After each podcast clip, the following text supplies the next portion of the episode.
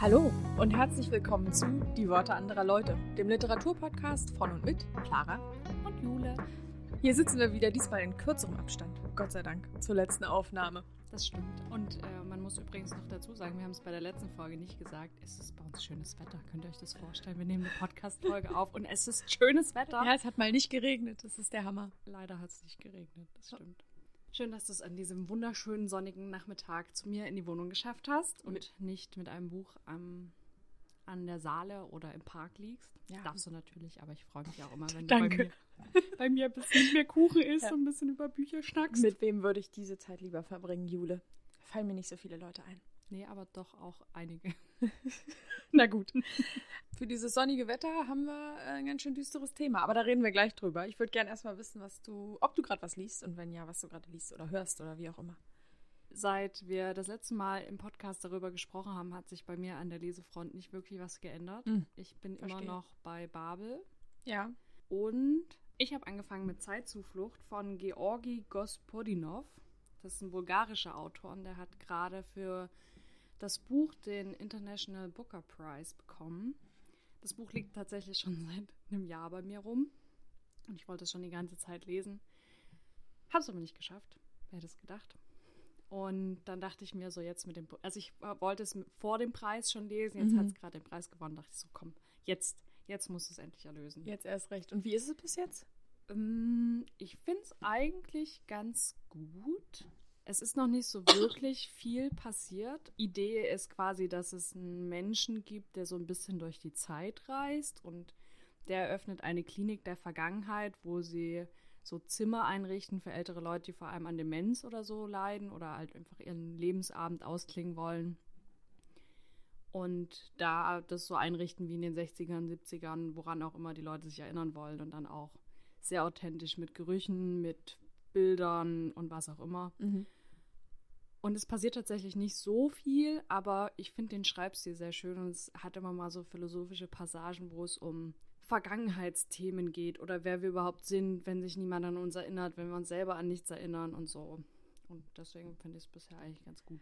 Ich habe das witzigerweise auch schon oft gehört, Zeitzuflucht auch im Deutschen und war ja dann in London und da so viel in Buchläden unterwegs mhm. und habe es da auf Englisch äh, liegen sehen und kannte es nicht.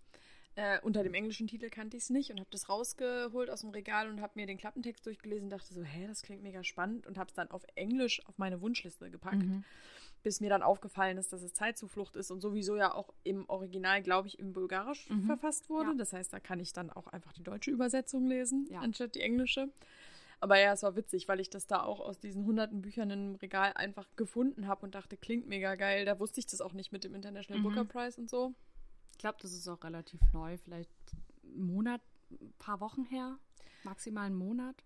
Jetzt die Preisverleihung meinst mhm. du? Ja. Also, dass es bekannt geworden ist, dass, dass der den bekommen hat. Ich meine, ich hatte das vorher schon mal irgendwo gehört, weil mir der Klappentext bekannt vorkam mhm. und habe dann aber gedacht, ja, eigentlich mega geil. Eigentlich habe ich da richtig Bock drauf. Aber ich bin mal gespannt, was du sagst, wenn du da dich ein bisschen weiter durchgearbeitet hast, ob es dann im Ganzen auch ein gutes Buch ist. Ja, ich bin mal gespannt. Ja da nicht so viel passiert, ist dann immer die Frage, wie gut man dran bleibt. Ja. Also ob der Erzählstil einen genug fesselt, aber na, ich schau mal. Vielleicht kommt ja noch ein bisschen Plot. Hm, mal gucken. Was liest du denn gerade? Ich lese immer noch The Great Believers von Rebecca Mackay. Mhm. Das ist einfach ein langes Buch. Ich finde es aber immer noch super toll.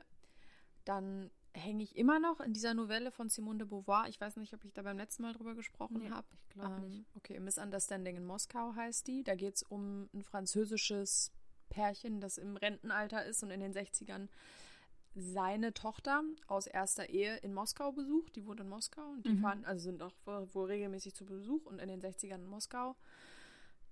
Ja, und da geht es so um sowohl politische, die politischen Spannungen zwischen Kommunismus, Kapitalismus, mhm. ähm, wie die sich in der Familie irgendwie manifestieren und sich, wie die mit diesen Meinungsverschiedenheiten umgehen und dann eben auch, wie dieses Ehepaar sich äh, langsam auseinanderlebt im Alter.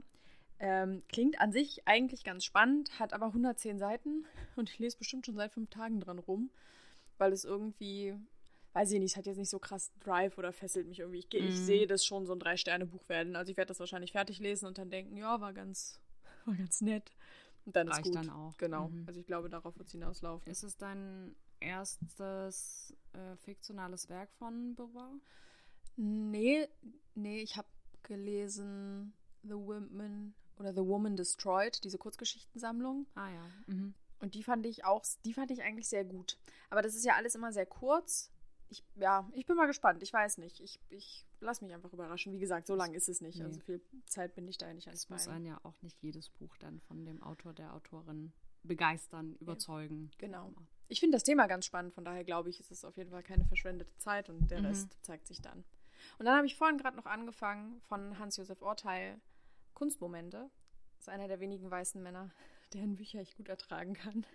Der schreibt schöne Reiseberichte und, äh, und übers Leben. Der schreibt, also er hat schon einen sehr archaischen Schreibstil, aber irgendwie, weiß ich nicht, lese ich es gerne. Und er schreibt, das ist so ein bisschen memoirmäßig darüber, wie er zur Kunst gefunden hat und wie die Kunst ihm beim, beim Schreiben hilft. Und das ist so ein schon ästhetischer, ein sehr ästhetisches Buch. Und ich glaube, da freue ich mich einfach jetzt drauf, das zu lesen. Es sind kleine Kapitel aus verschiedenen Abschnitten seines Lebens und seinen Kontakt mit Kunst. Und das finde ich thematisch einfach irgendwie spannend und schön. Ja. Ich kannte vorher tatsächlich noch nichts von ihm, auch ihn als Autor nicht. Ja. Und dann waren wir in Hamburg im Buchladen und Clara hat dieses Buch gespottet Mhm. und mir äh, entgegengehalten und ich wusste sofort, das muss sie lesen. Also manchmal hat man das ja so, da weiß man noch gar nicht großartig, worum es geht. Und Kunstmomente und ich weiß nicht, irgendwie habe ich direkt gedacht, das passt zu dir. Ja, das Gefühl hatte ich auch. Ich kenne Hans-Josef Orteil von Inge. Habe ich schon mal von Inge erzählt im Podcast? Äh, kann ich dir nicht sagen. Okay. Ich, Privat schon. ja. Vielleicht nochmal ein Kurzabriss. Inge ist eine gute Freundin von mir. Die ist, ich glaube, 82 mittlerweile ähm, und ist Ärztin. Ich dachte, das Alter der, von Frauen sagt. Ach, Entschuldigung. Aber das, den Kontext brauchten wir jetzt. Okay. Ähm, ist Ärztin in Berlin und die habe ich vor vielen Jahren mal in einem Hostel kennengelernt, als wir beide alleine Backpacken waren. Und die hat mir irgendwann mal ein Buch von Hans-Josef Orteil geschenkt. Und zwar haben Inge und ich eine große Paris-Liebe. Wir waren auch schon drei oder viermal zusammen in Paris, Mhm. jeweils eine Woche. So unsere Stadt, wo wir gerne sind. Und Hans-Josef Orteil hat geschrieben, Paris links der Seine, wo er so seine Spaziergänge durch Paris beschreibt und das so anreichert mit historischen Mhm. Fakten und den Gefühlen in den verschiedenen ähm, Stadtteilen von Paris. Und ja, das habe ich sehr gerne gelesen und seitdem war mir der Autor ein Begriff. Naja, und thematisch passt jetzt Kunstmomente irgendwie Ja, gut. toll. Also, mal gucken. Mal gucken. An der Stelle liebe Grüße an Inge, falls du zuhörst, unbekannterweise. Schön, dass du dabei bist. Ja, Mensch, hi Inge. Ich freue mich, dich bald zu sehen. Wir sind verabredet, Gott sei Dank. Jetzt aber zu den harten Themen des Lebens, Jule. Wir haben uns heute für dieses sonnige Wetter wieder ein sehr sonniges Thema, ein gemütliches Thema ausgesucht. Nach dem vorherigen schwierigen Themen von menschlichen Abgründen und Migration haben wir uns entschlossen, doch mal was über Dystopien zu erzählen. Genau, mal ein bisschen was Erbauliches. Genau. Aber ich glaube, da haben wir auch beim letzten Mal schon drüber geredet, dass wir, ähm, dass wir uns ja gerne auch mit Problematiken auseinandersetzen und mit gesellschaftskritischen und politikkritischen Themen. Ähm, von daher passt es einfach gut rein und wir haben viel zu erzählen zum Thema. Deswegen dachten wir, warum nicht? Das stimmt. Und es ist auch ein Genre, was ich unheimlich gern mag, muss ich auch noch dazu sagen. Dystopien lese ich wahnsinnig gern. Ja, ich auch. Das Spannende dabei ist, glaube ich, dass zum Beispiel in der Philosophie kann man sich sehr gut mit Utopien fa- befassen Mhm. und auch ähm, so sehr frühe Werke, zum Beispiel Platons Der Staat war auch eine Utopie, wo man so Staatsmodelle verfasst, wie die Welt sein könnte, wie die Welt funktionieren könnte. Und dieser Umschlag aber in Dystopien, also in negative oder in kritische Erzählungen, finde ich in dem Sinne total spannend, weil eigentlich leben wir schon in einer sehr krisengeprägten Zeit. Und warum schreiben wir keine Utopien? Also kennst du eine Utopie aus der Gegenwart, die sich gut lesen lässt? Also Nee, aber ich glaube, es ist immer leichter, Probleme zu benennen, als Lösungen zu finden. Aber es ist auf der anderen Seite ja auch relativ leicht zu sagen, so könnte die Welt funktionieren, unabhängig davon, ob man das so umsetzen kann. Das stimmt. Also ich glaube, ich weiß gar nicht, wie ich das sagen soll. Ich glaube, wir sind uns noch nicht, wir sind noch nicht an einem Punkt, wo wir wissen, wie die Welt gut funktionieren kann, wenn man die menschliche Natur mit einbezieht. Also ich glaube, wenn wir alle, Mhm. wenn wir den, wenn wir den Menschen stark stilisieren und sagen, es ist ein ganz rationales Wesen, Mhm. so wie das ja in der Volkswirtschaft auch der Fall ist und so, und sagen, wir machen, wir, wir fällen alle rationale Entscheidungen, dann glaube ich, kann man Utopien schreiben, sondergleichen. Aber wir sind halt immer so, ein, so eine Wildcard. Wenn man denkt, ich glaube, wir haben noch nicht den Weg gefunden, wie wir mit der Natur, so wie wir wirklich sind als Menschheit, ein gutes Leben führen können. Ich glaube, wir sind uns sehr, dessen sehr bewusst, was mit uns alles äh, falsch ist, in Anführungsstrichen, und was unsere Schwächen sind und was wir alles nicht können. Deswegen lassen sich Dystopien gut schreiben, weil die ja letztendlich auch meistens nur eine Karikatur dessen sind, was schon schief läuft. Es ist ja Mhm. nur dieses, was, wenn wir alle Fehler haben, die jetzt schon passieren, nur zehnmal schlimmer. Ja, Ähm, in der Zuspitzung. genau. Mhm. Aber ich glaube, für die Utopie wissen wir noch nicht gut genug, was uns gut tut. Oder ja, wie ein gutes Leben für uns aussehen könnte. Ich kann mir vorstellen, dass wir das im Prinzip schon wissen, aber vor allem in der Medienlandschaft wie Filme, Serien, Bücher, wo ja sehr viele Dystopien derzeit im Umlauf sind und es irgendwie so ein richtiger Hype-Trend geworden ist, dass sich einfach so Skandale und so Überspitzungen besser verkaufen. Weil man dann auch zum einen sagen kann, ach so, es ist ja wohl doch noch nicht so schlimm wie da. Ja. Warum stellen wir uns eigentlich so an? Ja, auch das stimmt. Das ist wahrscheinlich nicht so gut verkäuflich. Genauso wie gute Nachrichten. Die lassen sich auch nicht gut verkaufen. Ja, exakt. Schwierig. Ja, Bleiben wir dran. Interessiert mich auf jeden Fall sehr. vielleicht schaffen wir es ja irgendwann nochmal auch eine Folge zu Utopien zu machen. Da würde mir jetzt aber eben aus meinem Bücherregal auch so viel nicht einfallen. Ich habe nur ein paar philosophische Schriften. Mhm. Ähm, habe ich in, ah, in den Wörtchen anderer Leute kurz erwähnt. Ja. Ähm, falls ihr das noch nicht kennt, die Wörtchen anderer Leute ist unser Mini-Podcast, der zeitversetzt jede alle zwei Wochen, in den Wochen, wo keine reguläre Folge rauskommt, erscheint. Und zwar bekommen den alle zugeschickt, die unseren Steady-Account unterstützen, beziehungsweise unseren Podcast über Steady unterstützen. Falls ihr das noch nicht mitbekommen habt, schaut da gerne mal rein. Wir würden uns sehr freuen, wenn ihr uns auch monetär vielleicht etwas Kleines zukommen lasst, damit wir den Podcast weiterhin so schön betreiben können. Aber jedenfalls habe ich erzählt, dass ich in Hamburg ähm, ein Buch von Ernst Bloch gekauft habe, und zwar Geist der Utopie. Ja, ich erinnere mich. Und Ernst Bloch kenne ich aus meinem ersten Semester Philosophiestudium. Da hatten wir ein Seminar zum utopischen Denken. Hm, krass. Und da haben wir sehr viele verschiedene Texte gelesen, was sehr, sehr spannend war. Also es gibt auf jeden Fall welche, aber ich kenne auch in der Literatur irgendwie keine. Es gibt Utopia. Also das nicht, nicht wahr? Ja, das gibt es, aber das ist nun schon ein paar hundert Jährchen alt. Ja, das weiß ich noch, als ich in, als ich in Israel war und da Freunde getroffen habe, hat Mhm. das äh, Max, Berlin Bookboy, Mhm. sich im Gebrauchbuchladen gekauft. Das und hat kurz daraus vorgelesen, als wir später Cocktails getrunken haben. Das, also das war so mein erster wirklich echter Weltkontakt mit diesem Buch. Ich habe es im Regal als Reklamheftchen stehen. Ich habe mir Mhm. das nämlich in meinem ersten Semester direkt zum Geburtstag von meiner Mama gewünscht, Ah, weil wir Passend das, zum Seminar. Ja, genau. Ich war dann sehr begierig darauf, wie Ja. es geht, äh, worum es geht.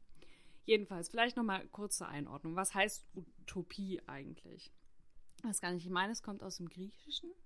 Das kann gut sein. Sind wieder vorbereitet wie die Sau. Ich, ich sag mal, es ist aus dem Griechischen, nicht aus dem Lateinischen. Und es bedeutet sowas wie Nicht-Ort, Mhm. aber in einem positiven Sinne.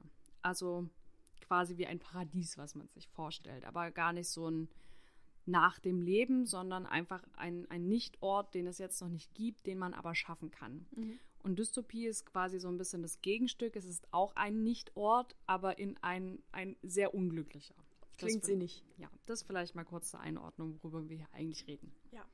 Bevor wir gleich unsere Bücher vorstellen, möchtest du anfangen?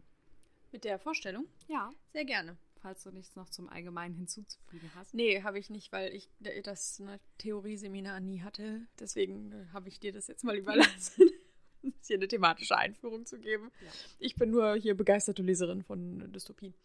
Na toll. Und ich dachte, wir tauschen uns jetzt theoretisch aus. Ja, sorry. Super. Da muss ich noch ein bisschen nacharbeiten. Ähm, ja, meine erste Dystopie ist in Amerika erschienen, äh, heißt Severance von Ling Ma, wurde aber auch übersetzt. Und zwar heißt das Buch im Deutschen New York Ghost. Ich glaube, in der Fassung hast du es auch im Regal stehen, wenn Genau. mich nicht alles täuscht. Erschienen bei Culture Books. Genau, Culture Books und wurde übersetzt von Zoe Beck. Und ist 2021 rausgekommen. Ich glaube auch im Englischen, die sind relativ ähm, gleichzeitig erschienen. Oder vielleicht ist es auch. Nee, das stimmt nicht. Ist im Englischen vor, glaub, vor Ausbruch 2019 von. ist Ja, vor Ausbruch von Corona ist es ähm, erschienen. Jedenfalls, ich habe es eben schon gesagt, deswegen habe ich das mit Corona dazu gesagt, es ist eine, ähm, eine Pandemiebuch. Das heißt, das muss man auch lesen wollen, jetzt mit allem, was wir in Mhm. Corona so erlebt haben. Aber ich habe es unheimlich gern gelesen. Und zwar geht es um Candace. Die arbeitet in einem Verlagsunternehmen am Times Square in New York. Und es bricht eine Seuche aus, das Shen-Fieber. Kommt aus China und äh, wird über Sporen übertragen. Es ist ein Pilz, der wird Mhm. über Sporen übertragen und kommt eben dadurch, dass so viele Konsumgüter aus China in die gesamte Welt äh, verschifft werden, verbreitet er sich rasant über den gesamten Planeten. Aber auch weil so ein Handelspunkt und auch einfach so ein, so ein Knotenpunkt des Ver auch Personenverkehrs ist. Ja, ja, auch das auf jeden Fall. Aber es sind eben auch viel so, die gerade in diesem Verlagshaus, die Kartons, die Ja, dann aus China ja, ankommen mit den gedruckten. Ja, ja, total. Also, ne, was wird da alles gedruckt und gebunden und so weiter. Und äh, die Symptome des Shen-Fieber sind erstmal grippal. Das ist wild, dieses Buch zu lesen und zu wissen, dass das irgendwie ein Jahr rausgekommen ist, bevor Corona ausgebrochen ist, Mhm. weil so vieles so ähnlich ist. Ähm, also grippale Symptome. Ähm, und was aber auch ein Symptom ist, was bei Corona eben nicht aufgetreten ist, ist, dass die Leute, wenn sie infiziert sind, repetitiv handeln, also Aufgaben immer wieder stumpf wiederholen, äh, bis sie eben irgendwann sterben. Und weil das so ist, fällt es bei ganz vielen gar nicht auf, dass sie krank sind am Anfang, weil wir uns wirklich in so einer wieder kapitalistischen Hustle-Culture-Arbeitswelt befinden, da am New Yorker Times Square.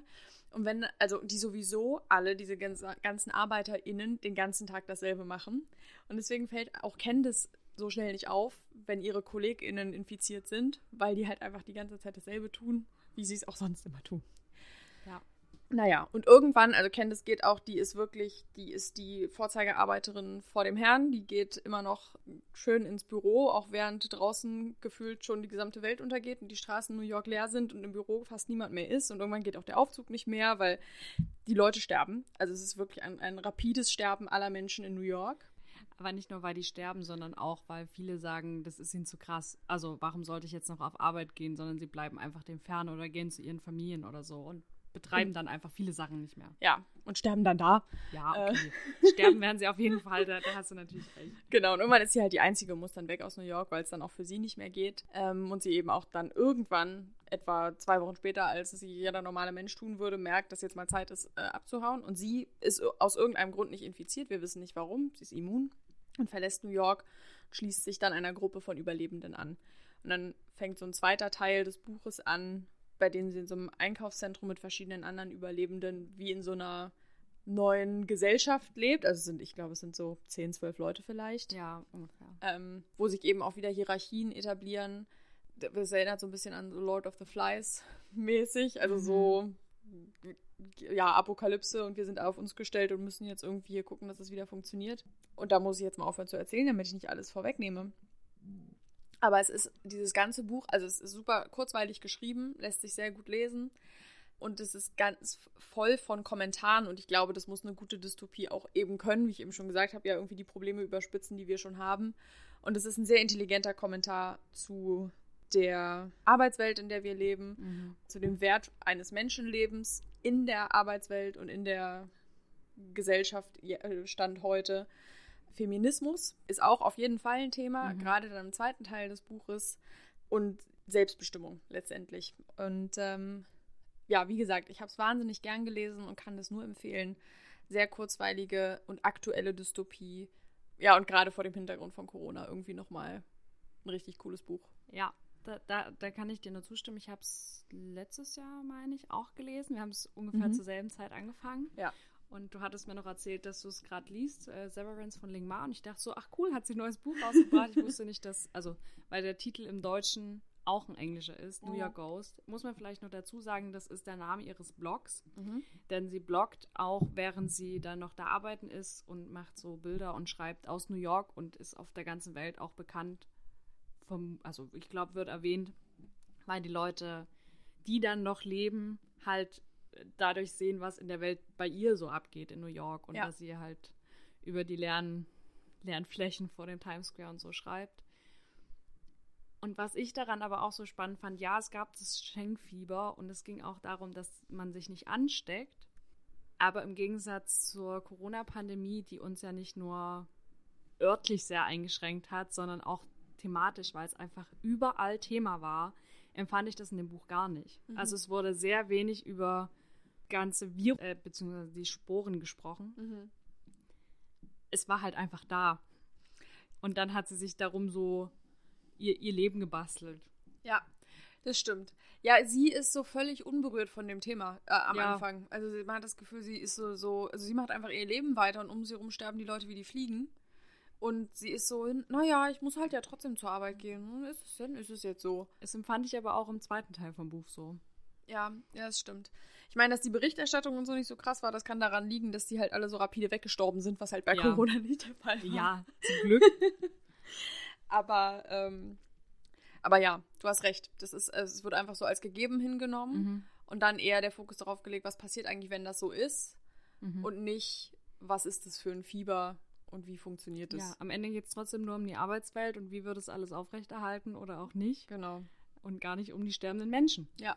Nicht nur, wahrscheinlich nicht nur in ihrem Leben, sondern so generell. Ja, stimmt. Wie sie das auch frustriert, wenn sie dann keinen Taxifahrer mehr findet, weil, ja. weil keiner mehr da ist. Ja. Äh, und das eben ein Problem ist, weil sie jetzt nicht weiß, wie sie zur Arbeit kommen soll. Sie und denke, U-Bahn ja auch nicht mehr fahren. Genau. Also ich würde mich vielleicht mal fragen, warum ich in einer Welt lebe, wo so viele Leute sterben, dass, die, dass das gesamte äh, Verkehrsnetz zusammenbricht. Aber okay. Man Aber kann sich auch ärgern, dass man nicht ins Büro kommt. Ja, aber es liegt ja nicht nur daran, dass sie unbedingt auf Arbeit will. Weißt du noch, warum sie jeden Tag auf Arbeit geht? Nee. Sie ich hat einen Vertrag gekriegt von ihrem Chef, dass wenn sie bleibt und jeden Tag weiterhin ihre Arbeit macht, bekommt sie am Ende von einem Jahr Stimmt. eine riesige Summe Geld. Severance, das, ja, deswegen heißt es im Englischen so. Mhm, genau. Äh, so ist es. Ja, krass, richtig, das habe ich vergessen, aber du hast recht. Du mhm. hast recht, sie will dieses Geld, weil sie denkt, äh, damit sind dann ihre Probleme, also dann hat sie endlich das Geld. Und dann, und dann kann sie, da aufhören, weil sie genau. eigentlich keinen Bock auf ihren Job hat. Genau. Und vor allem in der Verlagsbranche ist man ja auch immer sehr schlecht bezahlt. Darum geht es auch in dem, in dem Buch. Ja. Ja, und das war der Grund, warum sie da jeden Tag hinpilgert. Und dann natürlich auch, wenn kein Taxi und keine U-Bahn mehr fährt, wird es irgendwann schwierig. Siehst du, ich habe hier gerade noch gesessen und gedacht, Severance, das kommt bestimmt von Severance Payment. Aber ich was weiß nicht mehr, was da. Das ist so eine, Abf eine Abfindungszahlung. Ah ja. Ich habe gedacht, scheiße, warum hieß das so? Das hatte einen Grund. Jetzt weiß ich. Siehst du, gut, dass, wenn wir es beide gelesen haben, doppelt ja, hält besser. Es ist ja auch einfach schon ein Jahr her, dass man es gelesen ja, hat. Das stimmt. Gut, Jule. Was hast du uns denn mitgebracht? Ich habe auch ein Buch mitgebracht. Natürlich, habe ich auch vorbereitet. Und zwar ist das ähm, 100 Augen von Samantha Schweblin. Mhm. Das ist eine argentinische Autorin. Oh, sind wir heute richtig international unterwegs. Ja. Und das ist ähm, bei Surkamp erschienen 2020 und übersetzt aus dem Spanischen von Marianne Gareis. Gareis, ich weiß nicht genau. Und es ist in dem Sinne keine gesamte Welt, die beschrieben wird, sondern eher Menschen, die einen Bezug zu einer bestimmten Sache haben. Und zwar gibt es dort die Kentuckys. Das sind, hm, ich würde sagen, kleine Figuren, die auch sich auf Rollen bewegen können. Die sind so plüschtierartig groß und ich meine, es ist so eine, so eine Mischung aus einem Tamagotchi und einem Furby. Mhm. Und so hässlich sehen die auch aus. also es wird auch im Buch beschrieben, dass sie nicht besonders hübsch sind, sondern wild zusammengestellt. Mhm. Verstehe. Und man kann sich entweder einen Zugang kaufen, wo man quasi aus der Ferne diese Dinger steuert oder man kann sich so ein Ding kaufen. Und das, die Sache daran ist, dass diese Figuren können sehen und hören, aber nicht sprechen. Ja. Oder nicht interagieren. Das heißt, wer auch immer dazu guckt, kann nicht Kontakt aufnehmen, aber die Person, die das Ding bei sich im Haushalt hat, kann natürlich schon sprechen und was sagen. Und zum Teil müssen die Leute dann kreativ werden, um mit der anderen Seite zu kommunizieren. Und das mhm. ist so ein bisschen Nervenkitzel. Und ich glaube, die meisten Leute, die sich so ein, ich nenne das, den Kentucky anschaffen, sind so RentnerInnen, allein lebende Personen oder auch Jugendliche und Kinder, die es einfach witzig finden. Und wer in unserer heutigen Welt lebt, weiß vermutlich, dass es nicht nur nette Menschen sind, die sowas machen. Und der Einstieg ist sogar ein bisschen krass. Da sind drei junge Mädchen, äh, so Jugendliche, die dann ihre Brüste zeigen und sich so einen Spaß daraus machen und dann aber auch relativ schnell von der Person und dann ein System entwickeln, wie sie mit dem Gegenüber kommunizieren können. Mhm. Sie malen dann so Buchstaben auf und dann kann sich dieses kleine Furby Kentucky-Ding ähm, auf diesen Buchstaben entlang bewegen. Ja, Und dann stellt sich heraus, so ein Uja-Board. ja, genau. Dass es ein Typ ist, vermutlich, äh, der dann direkt sagt, ich habe alles gefilmt, was ihr gemacht habt und ich möchte bitte, dass ihr mir Geld überweist. Ansonsten stelle ich das nämlich ins Internet. Guter Anfang. Ja, und wenn das das erste Kapitel ist, ist auch schon mal richtig geil. Mhm. Es sind nicht alle Geschichten so, manche sind auch relativ süß, aber das Ding bei so Dystopien ist auch, selbst wenn es normal losgeht oder man auch denkt, hey, das ist doch eine voll gute Idee, dass Leute auch nicht so alleine sind oder so, es kommt immer anders, als man denkt. Mhm. Arschlöcher gibt's überall. Ja, und ähm, es geht nicht so oft um, um Erpressung oder so. Ähm, manchmal erfährt man auch nur, wer die Person ist, die diesen Kentucky bei sich hat. Manchmal erfährt man nur von der Person, die diesen Kentucky aus der Entfernung steuert und wo der sich so bewegt. Es ist aber auf jeden Fall verstörend. Klingt richtig eklig. Ist das so ein Buch, hat es so ein sowas Panda-artiges Ja, auf dem es Cover? hat so ein, so ein Plüschpanda mit einem, wie so Kameraauge Ah ja, vorne ja, drauf. Ich erinnere mich, das habe ich, das habe ich gesehen. Hey, geil, das hatte ich, also das habe ich oft gesehen, das äh, Buch, und hatte das aber gar nicht auf dem Schirm, worum es geht, habe ich da nie näher mit beschäftigt. Das klingt aber richtig cool. Und das ist dann so wie so Kurzgeschichtenartig aufgebaut. Also immer kurze Episoden aus dem Ja, aus manchmal. dieser Welt. Ja, genau. Also manche, wie das erste Kapitel, da ist man nur einmal dabei und manche werden aber über das ganze Buch hinweg richtig immer fortgesetzt. Ah, okay. Also manche Charaktere sind bis zum Ende dabei. Und wenn man das dann so liest, ich finde, ich habe ja schon gesagt, es ist eine Mischung aus so Tamagotchi und Furbies Mhm. und Chatroulette.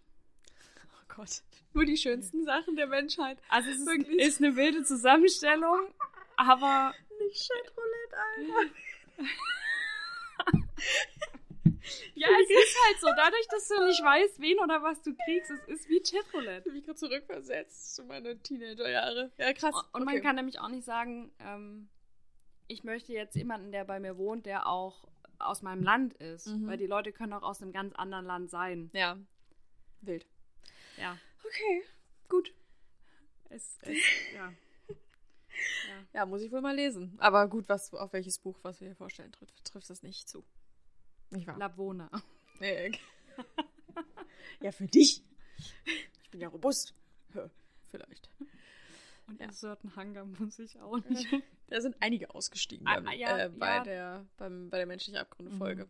Übrigens. Ich war auch froh, dass ich es überstanden habe. Mhm. Mhm. Manche haben sich auch sehr gefreut. Ja. Also, da da äh, trennt sich wirklich die Spreu vom Weizen, möchte ich mal sagen. Da weiß man ich kann es aber auch verstehen, wenn man da nicht weiter zuhören konnte. Ja, absolut. Ich, da, da, deswegen war auch eine Content-Warnung drin. Also das Ja. ist ja alles mit Absicht. Das Total. ist schon okay. Ist auch überhaupt nicht schlimm, wenn ihr es nicht lesen wollt. Das, Mhm. Ich meinte das nicht böse. Ich meine, Mhm. es gibt halt Leute, die sich auch die widerlichsten Horrorbücher Mhm. reinziehen und das irgendwie cool abkönnen. Und dann gibt es eben Leute, die das nicht gut abkönnen und das ist ja auch in Ordnung. Ja, total. Es ist, glaube ich, auch bei 100 Augen ist niemand gestorben. Na, immerhin. Wenn, das ich ist schon mal gut recht, zu wissen. wenn ich mich recht entsinne. Es wurde auch niemand brutal ermordet oder bis, bis weiß ich nicht, wurde mir jemand misshandelt, kann ich leider nicht sagen. Na gut, muss schon sich ein einfach mal reinstürzen. Ja. In das Chatroulette Tamagotchi Furby Kentucky System. Klingt gut. es ist, glaube ich, dann aber nur im weitesten Sinne dystopisch. Wahrscheinlich schon eher gesellschaftskritisch. Einfach so Privatsphäre zu opfern für so ein Quatsch. Na, das ist ja schon auch ein Genre unter den Dystopien, dieses Technologie-Weiterdenken. Ja. äh, The Circle von Dave Eggers, der fällt da ja auch drunter. Das Mhm. ist ja auch so ein, was, wenn Amazon und Facebook ein, ein Unternehmen Mhm. wären und dann viel mehr Zugriff auf unsere Privatsphäre hätten. Mhm. Ready Player One habe ich auch überlegt, ob ich das mitnehme. Das ist, fällt für mich aber eher unter Sci-Fi. Ist ja auch so ein Ding von was, wenn wir nur noch in der virtuellen Realität unser Leben Mhm. leben. Äh, das ist ja schon noch mal so eine Subkategorie von Dystopie, die ich eigentlich ganz spannend finde. Na dann. Soll ich mal weitermachen? Ja, mach mal weiter. Ich hoffe, es kommt noch was nach der Pandemie. Ja, es kommt noch was und zwar ganz ohne Technologie und Pandemie und äh, überhaupt und sowieso. Und zwar ähm, auch ein relativ bekanntes Buch, zumindest im amerikanischen. The Road von Cormac McCarthy. Das ist aber Gott sei Dank bekannt genug, um auch übersetzt worden zu sein. Das heißt, wer hätte es anders äh, gedacht? Im Deutschen Die Straße. Und ist erschienen bei Rowold 2008 und wurde übersetzt von Nikolaus Stingel. The Road hat 2007 den Pulitzer Prize gewonnen, beziehungsweise Cormac McCarthy hat mit The Road 2007 den Pulitzer Preis gewonnen. Und es geht um einen Vater und einen Sohn, die haben keinen Namen und die laufen durch ein verbranntes Nordamerika. Und man lernt von dieser Welt und was passiert ist eigentlich, darüber lernt man gar nichts in dem Buch. Man weiß nur, es ist alles verbrannt, überall ist Asche. Wenn es schneit, ist es Asche bzw. grauer Schnee. Es ist kalt und es gibt nichts zu essen. Und die beiden haben nur das, was sie am Körper tragen und eine Pistole mit zwei Schuss und sind die ganze Zeit auf der Suche nach Essen. Und es ist der, also der Vater mit seinem Sohn, der irgendwie versucht, sein Kind durchzukriegen und sie laufen zur Küste und wollen dahin. Was da ist, wissen die nicht, weiß man selber nicht. Und man weiß eben auch die ganze Zeit beim Lesen nicht, was mit der Welt passiert ist. Mhm. Und irgendwie sind die beiden auch ständig auf der Hut und laufen einer Gefahr davon, von der man auch nicht weiß, was die ist. Also sie müssen sich auch mal verstecken und dürfen nachts nicht draußen sein und so und man weiß aber nicht, was es ist. Und das macht es für mich, das hat es für mich so gruselig gemacht. Ja, voll. Weil man ja sich als Mensch generell vor nichts mehr fürchtet als vor dem, was man nicht kennt, als mhm. vor dem Unbekannten. Mhm. Äh, und da lässt das Buch genau an den richtigen Stellen eben Leerstellen, die einem, die dafür sorgen, dass die eigene Psyche komplett ausrastet mit äh, eben Endzeit-Szenarien und dem, was da wohl passiert sein könnte, was da auf die lauern könnte mhm. und so weiter. Und man kriegt es immer mal in kleinsten Brocken vorgeworfen. Und die sind so, also.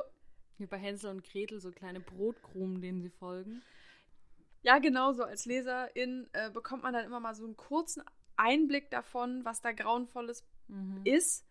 Und dann aber eben auch nur gerade genug, damit die eigene, wie gesagt, die eigene Vorstellungskraft gleich wieder auf 500 Prozent das Schlimmste von machen kann. Und es hat, es hat einen sehr eigenwilligen Schreibstil. Es ist sehr wenig deskriptiv und sehr hauptsatzlastig. Mhm. Also es ist sehr straightforward, kurze Absätze, mhm. kurze Sätze. Deswegen liest es sich aber auch sehr schnell weg. Also ich glaube, ich habe das in ein, zwei Tagen durchinhaliert, weil ich, weil ich das so, also weil ich so angespannt war die ganze Zeit. Und eigentlich ist es eben ein Buch, wo es im Kern, es hat sehr schöne Zitate auch, weil es im Kern eben darum geht, wofür lebt man, wofür lohnt es sich zu überleben mhm. und was ist Hoffnung. Mhm. Weil man sich das schon die ganze Zeit durchliest und denkt, was machen die da? Warum? Die haben eine Pistole mit zwei Schuss, Alter. Mhm. Beende es doch einfach. Was soll da noch sein? Ja. Machen sie aber nicht. Weil man auch trotzdem nicht weiß, was mit der Welt passiert ist und ob es nicht doch irgendwo Hoffnung gibt. Genau. Machen sie aber nicht, das ganze Buch äh, hinweg. Zum Ende kann ich nicht sagen, weil for obvious reasons. Ähm, aber äh, ja, es ist eigentlich ein Buch über äh, Hoffnung und auch eine wunderschöne Beziehung zwischen Vater und Sohn, das muss man auch dazu sagen. Mhm. Und es wurde auch verfilmt glaube mit Liam Neeson. Mhm. Ähm, zum Film kann ich nicht sagen, den habe ich nicht geguckt. Aber das Buch fand ich ganz, ganz toll. Aber ist es als Roman klassifiziert? Ja. Okay. Ist ein Roman. Und eine super Dystopie, weil sie sich eben nicht so darauf konzentriert, was, also die, auf die, all die Arten, wie unsere Welt vor die Hunde gehen kann, sondern was eigentlich passiert, wenn so eine Welt komplett vor die Hunde gegangen ist und was äh, da noch Menschliches in einem überbleibt, wenn eigentlich von dem, was man kennt und liebt und was das eigene Leben ist, nichts mehr übrig ist. Mhm. Ja, und das finde ich eben nochmal einen spannenden Alternativansatz zu, wir bauen mal eine Welt, die nicht funktioniert. Also kannst du nur sehr empfehlen. Cormac McCarthy. Tatsächlich ist ja bei Dystopien meistens der Fall nicht, wir bauen eine Welt, die nicht funktioniert, sondern wir bauen eine Welt, die scheiße ist und viel zu gut funktioniert. Das stimmt, da hast du recht. Ja, wir bauen eine Welt, die hervorragend funktioniert und all unsere Mo Vorstellungen von Moral und gut und schlecht auf den Kopf stellt. Mhm. Ja. Richtig gut. Hatte mhm. ich mal wieder nicht gehört, noch, noch nie. Dafür sitzen wir ja hier, ja. Jule. Ich musste ein bisschen schmunzeln, als du meintest, ähm, wer hätte es gedacht, das ist äh, im Deutschen die Straße. Mhm. Im Deutschen aus den englischen Übersetzungen gibt es quasi nur zwei Extreme. Entweder sie übersetzen es wortwörtlich ja. in die Straße. Mhm. Oder es ist ein ganz anderer Titel. Irgendwas, ja. was gar nichts damit zu tun hat. Ja. Und manchmal ist es wirklich richtig dämlich übersetzt. Ich habe auch, Entschuldigung, aber ich habe wirklich auch schon Übersetzungen gesehen, wo ich dachte, das kann es ja wohl nicht sein. Ich finde gerade die wortwörtlichen Übersetzungen immer dann schwierig, wenn es eigentlich ein Wortspiel ist im Englischen. Mhm. Es gibt ein Buch, wo ich jetzt gerade dran denken muss, mir fällt der Autor oder die Autorin nicht ein. Aber es heißt im Englischen There, There, was ja auch so ein, so ein Tröst, so was ist, was man sagt, wenn man ihn tröstet. Und dann sagst du, there, there. Also wie man im Deutschen sagen würde, na, na, Ah ja, im okay. Prinzip. Mhm. Und es wurde auf Deutsch übersetzt als dort, dort. Und Also das, ist, das sind so Sachen, wo ich denke, warum? Wer gibt das frei? Das nur am Rande. Ja, Deutsch-Englisch ist manchmal so eine Sache. Ja. Jule, was hast du noch für ein Buch dabei? Wo wir gerade über Modelle gesprochen haben, die leider schlecht sind und viel zu gut funktionieren, Mhm. komme ich doch mal zu einem beängstigend lustigen Buch. Und zwar, ich würde, also wir haben gestern beim Bücherstammtisch über unsere Lieblingsbücher gesprochen. Und ich weiß nicht, warum mir das nicht in dem Moment eingefallen ist. Denn als ich es heute in die Hand genommen habe, dachte ich, ich könnte es einfach immer und immer und immer wieder lesen und hören. Und zwar ist es Quality Land von Marc-Uwe Kling. Erschien 2017 im Ullstein Verlag. Ich liebe alles an diesem Buch. Wirklich alles. Ich habe vorhin nur mal aufgeblättert, in, äh, wann es erschienen ist. Und dieses Impressum da drin, nennt man das so? Ja. Ich sage jetzt einfach mal Impressum. Es ist einfach bis ins kleinste Detail aus dieser Welt. Mhm. Da steht direkt, dieses Buch kann sich nicht mit dem Internet verbinden. Trotzdem kannst du Kommentare dahin hinterlassen.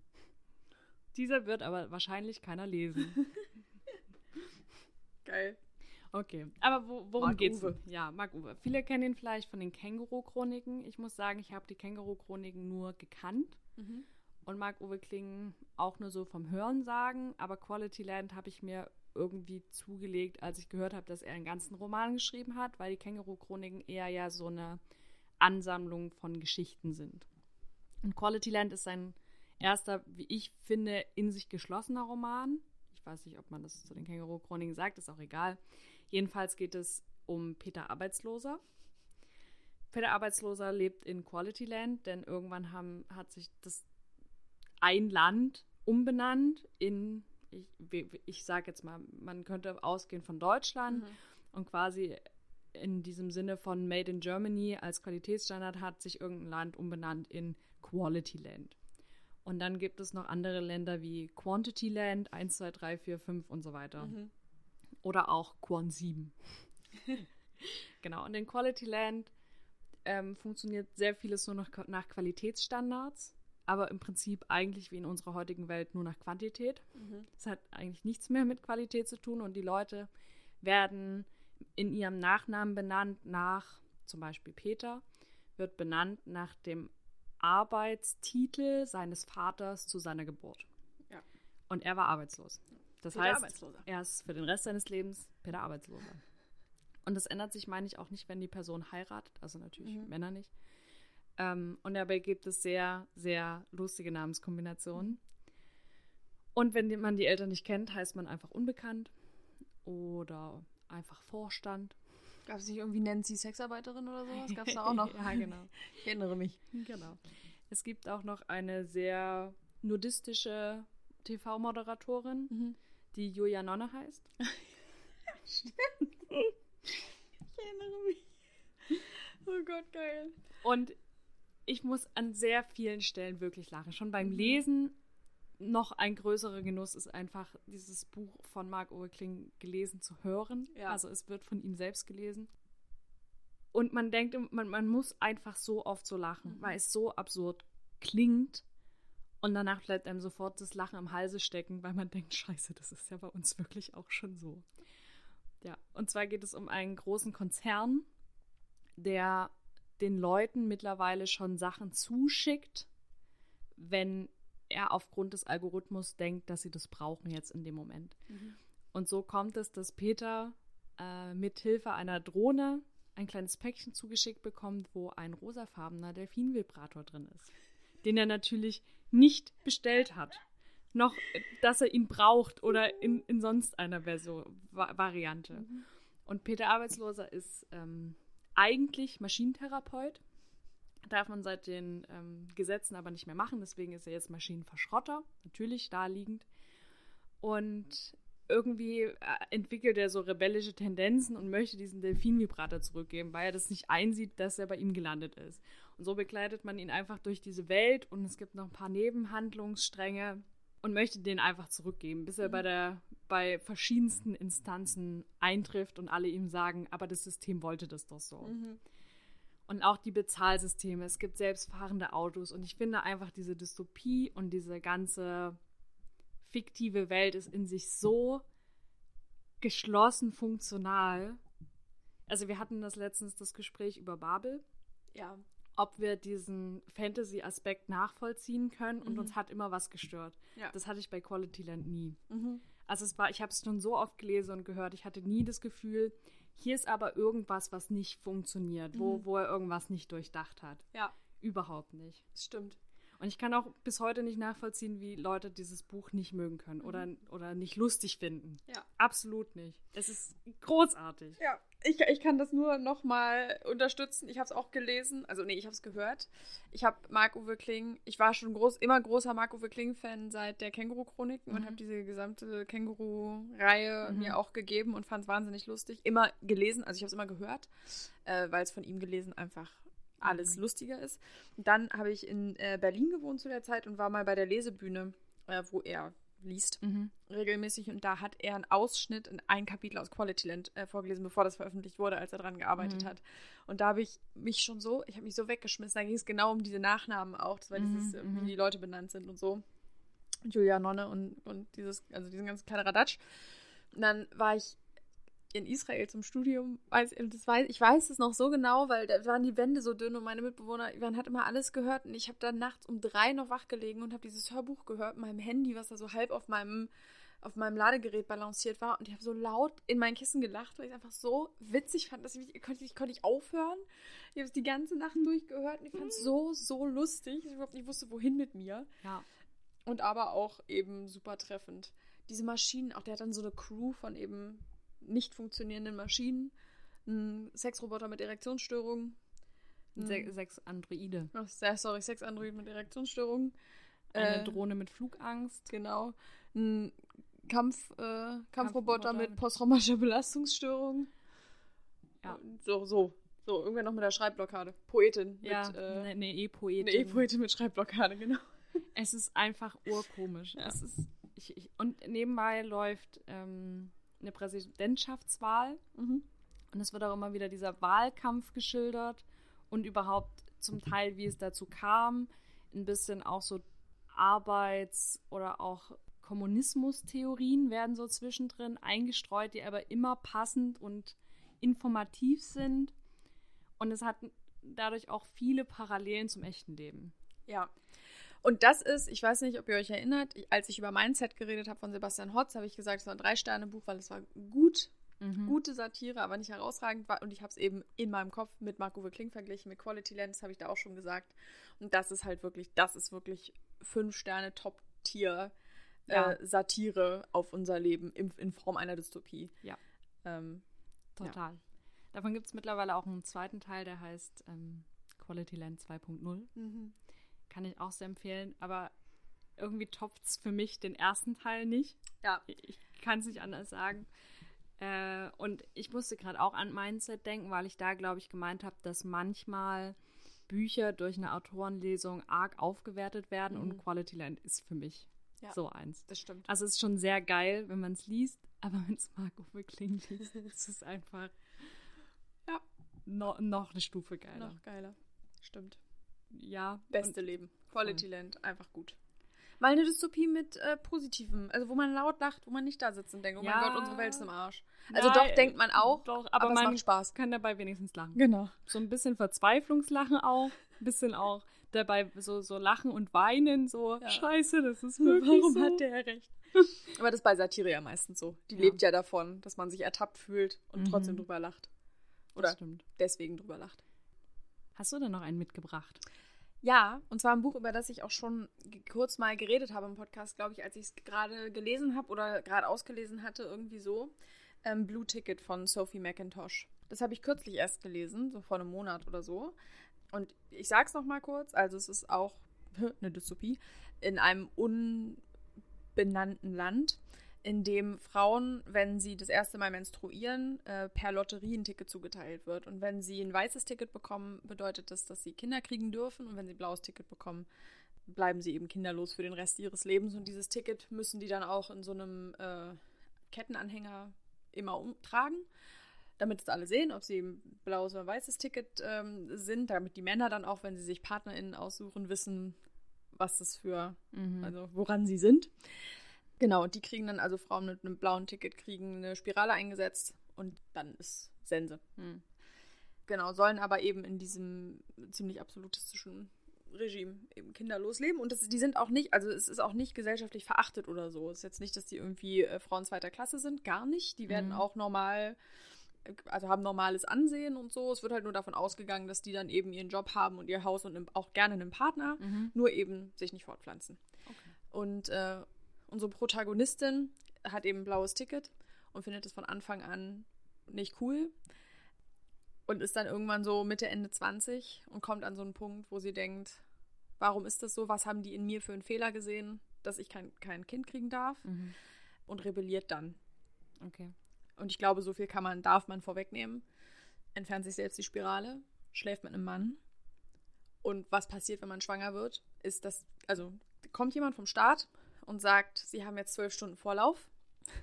Hier ist ein, dann kriegt man so ein Überlebenspaket mit so einem Zelt drin und ein bisschen Wasser und sagen so, sie dürfen sich jetzt auf den Weg machen. Wir lassen ihnen zwölf Stunden Vorlauf. Und dann musst du einfach, dann fährt die einfach los mit ihrem Auto Mhm. und versucht sich zu verstecken. Und das ist auch das ganze Buch. Es ist, die wegläuft und versucht irgendwie eine Karte, eine zuverlässige Karte zu finden, um zu wissen, wo die Grenze ist, um irgendwie das Land verlassen zu können. Mhm. Ähm, und auch da ist die ganze Zeit das Problem ein bisschen so, wie ich es eben bei The Road gesagt habe, dass man gar nicht so richtig weiß, wovor die wegläuft, weil auch nie erwähnt wird, was passiert, wenn die die kriegen. Mhm. Ähm, also ob dir einfach einer in den Rücken schießt, wenn die Ja. dich finden oder, oder dich mitnehmen oder was da mit deinem Leben Mhm. passiert, weil die auch alle immer diese ganzen äh, Staatsgewalten die, das ganze Buch über auch sehr, sehr freundlich wirken. Also die Mhm. sind alle sehr nett. Da ist jetzt niemand, der dich irgendwie anschreit und äh, Das ist ja eigentlich schon mal nicht realistisch. ja. ja, aber das macht es eben auch so ein bisschen gruselig, weil man Ja. denkt, was ist, was ist da? Mhm. Was ist mit denen? Kennst du das aus so, so Horrorgeschichten, wenn dann alle immer so überfreundlich sind in so amerikanischen Vorstädten und dann so eine Person immer denkt so, irgendwas stimmt hier doch nicht. Ja, ja, so, so genau. das. Genau, so ein bisschen ist es auch. Und deswegen hat man das Ganze, die- auch wieder das ganze Buch über ein sehr ungutes Gefühl. Äh, man kann es sehr gut wieder, lässt sich sehr, sehr schnell weglesen, weil es sehr kurze Absätze hat. Man denkt immer so, einen Absatz mache ich noch, Mhm. einen Absatz mache ich noch und dann ist man irgendwann fertig. Und weil es halt auch wieder die ganze Zeit so, so eine Fluchtgeschichte äh, ist und eben spannend. Man denkt, oh Gott, was passiert als Mhm. nächstes? Oh Gott, klappt das jetzt? Ja, und das Ganze ist natürlich ein Kommentar auf Feminismus, Selbstbestimmung, Kinderkrieg, Mutterschaft. Mhm. Mehr Details kann ich leider nicht preisgeben, damit das Buch spannend bleibt. Aber als Dystopie, es fällt so ein bisschen, ist ein bisschen wie so der Report der Markt, also thematisch ein bisschen wie Report der Markt von Margaret Atwood, Mhm. aber deutlich weniger zäh.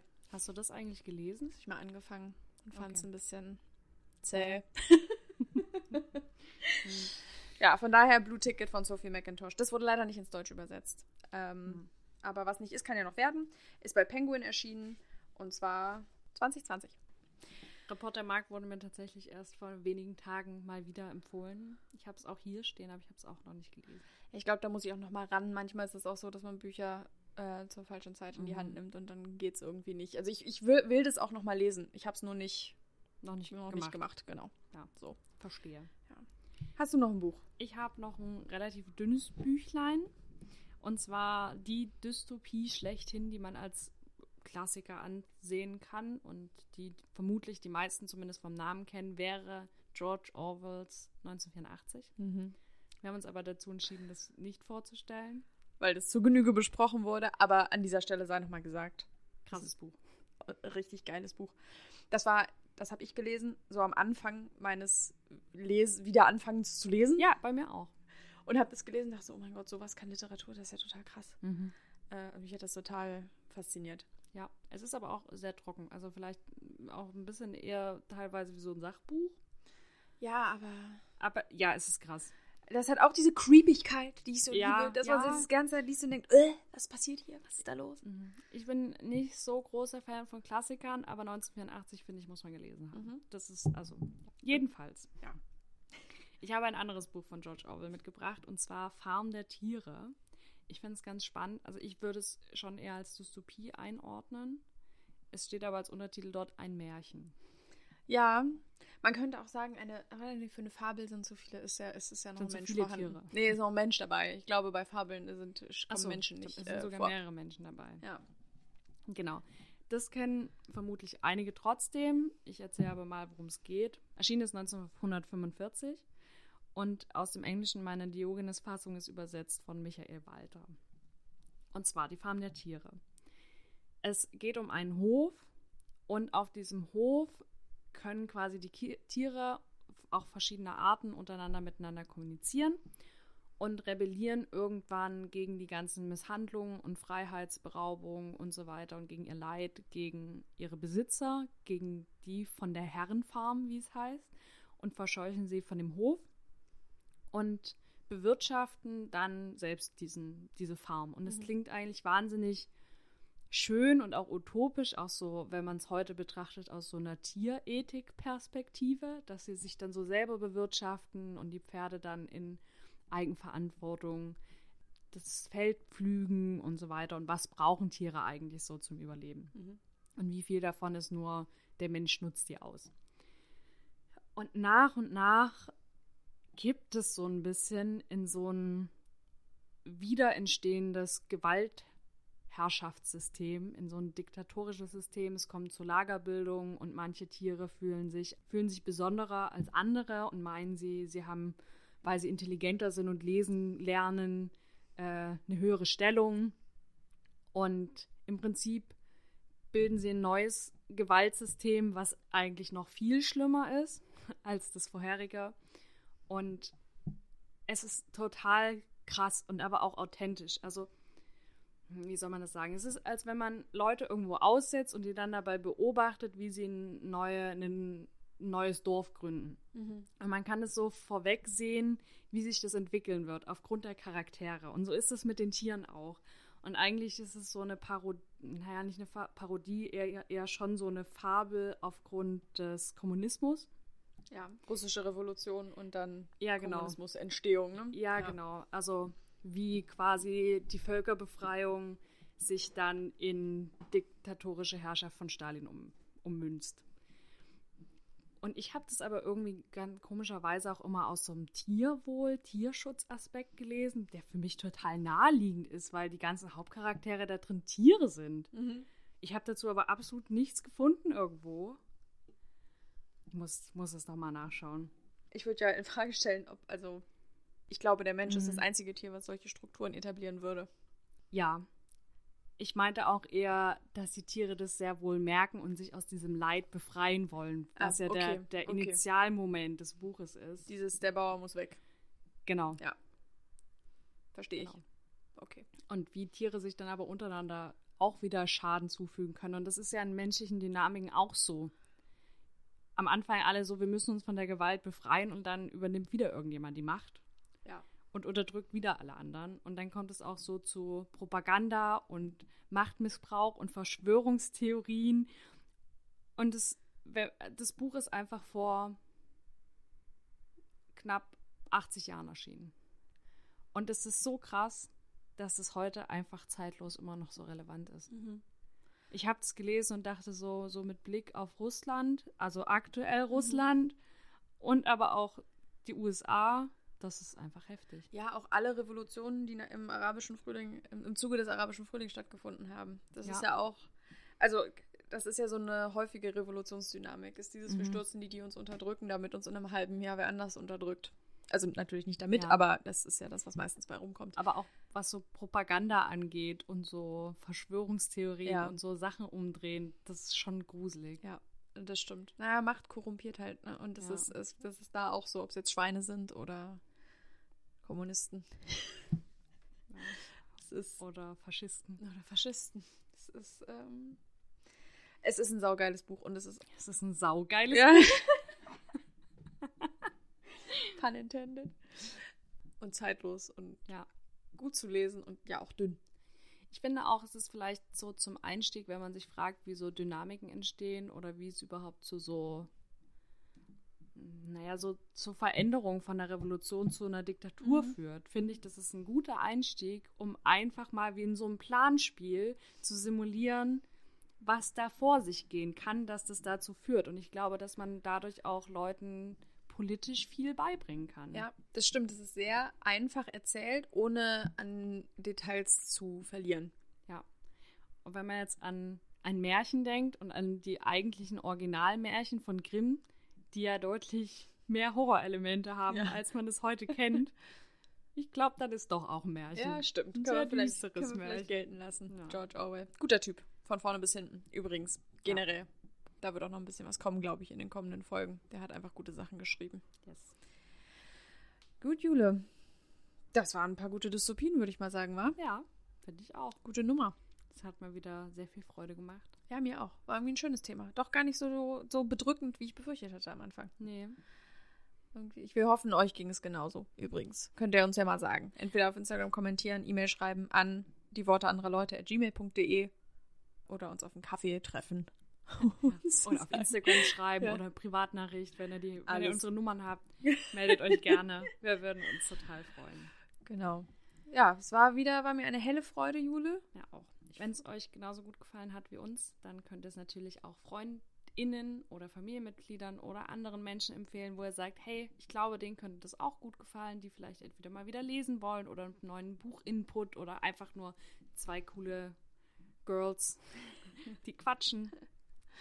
Genau. Da würden wir uns sehr freuen, wenn ihr das teilt, wenn ihr uns auf den Plattformen bewertet, uns vielleicht ein bisschen Feedback da lasst. Mhm. Und gerne auch mal, ich sag's nochmal, auf unserer Steady-Seite vorbeischaut. Da gibt's wirklich äh, coole Sachen für Leute, die uns mit verschiedensten Beträgen unterstützen wollen.